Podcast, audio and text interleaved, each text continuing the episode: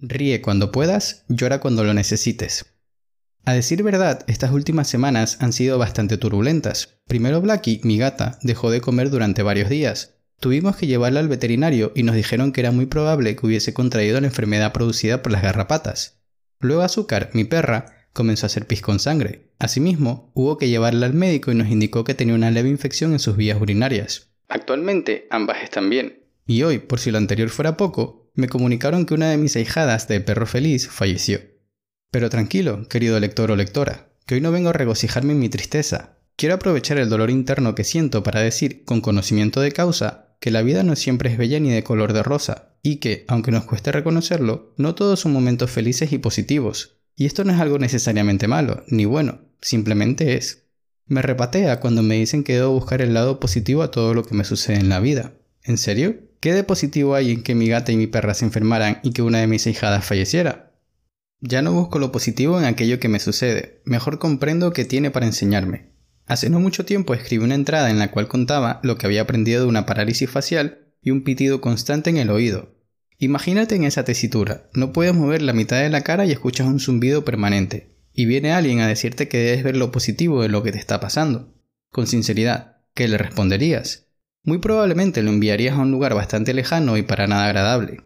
Pues así me siento yo ante esta corriente de positivismo tóxico.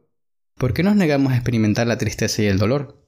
¿Por qué hacemos todo lo posible para ocultar el lado desplaciente o desagradable de la vida? Si las emociones negativas no fueran necesarias para nuestro desarrollo como seres humanos, no estaríamos naturalmente preparados para experimentarlas. No hablo de estar todo el día triste, al igual que no estamos todo el día felices. Si prestamos atención, la mayor parte de nuestro tiempo nos encontramos en un estado neutro, en una suerte de equilibrio. Entonces, ¿por qué solo mostramos al resto del mundo nuestros momentos placenteros? ¿Por qué no, como personas adultas, reconocemos que también pasamos por situaciones penosas? Quizá la clave para ser realmente libre sea reír cuando puedas y llorar cuando lo necesites. Lo que me parece elusivo de este movimiento positivista en extremo es el hecho de que promueve la idea de que toda experiencia en nuestra vida debe ser placentera, que todo tiene que ser de color de rosa, que se debe buscar un estado permanente de felicidad cuando, como he dicho en más de una ocasión, esa búsqueda interminable es lo que nos mantiene infelices, ya que intentamos retener un estado que es pasajero, temporal. Además, ¿nos hemos planteado qué puede pasar cuando una persona que comparte íntegramente esta mentalidad se encuentra ante una situación adversa? El resultado podría ser desastroso. Opino que el ser más transparentes con nuestras emociones y situaciones negativas, como fue al inicio de la entrada, no solo nos permite crecer como individuos, sino que puede servir de guía para que otras personas, de hallarse en un contexto parecido, dispongan de más herramientas para gestionar y superar aquello que las aflige. Esto podría dar lugar a una sociedad mucho más sana, donde no intentamos vender la imagen de una vida perfecta.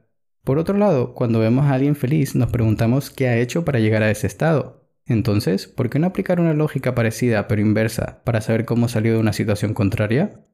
Yo sé que siempre hay salida, pero saber que todo irá mejor no quita que me sienta hecho una porquería. Cuando me enteré de que Martina, mi hijada, ya no estaba entre nosotros, fue un momento muy doloroso. Y si soy completamente honesto, sentí que me resquebrajaba por dentro. Pero no intenté huir de lo que estaba sintiendo, ni refugiarme en el alcohol, el sexo o la comida, como se podría esperar. Sabía que era necesario y natural. Con todo, comprendí que esto era lo mejor para ella, dado que el dolor físico se había vuelto insoportable.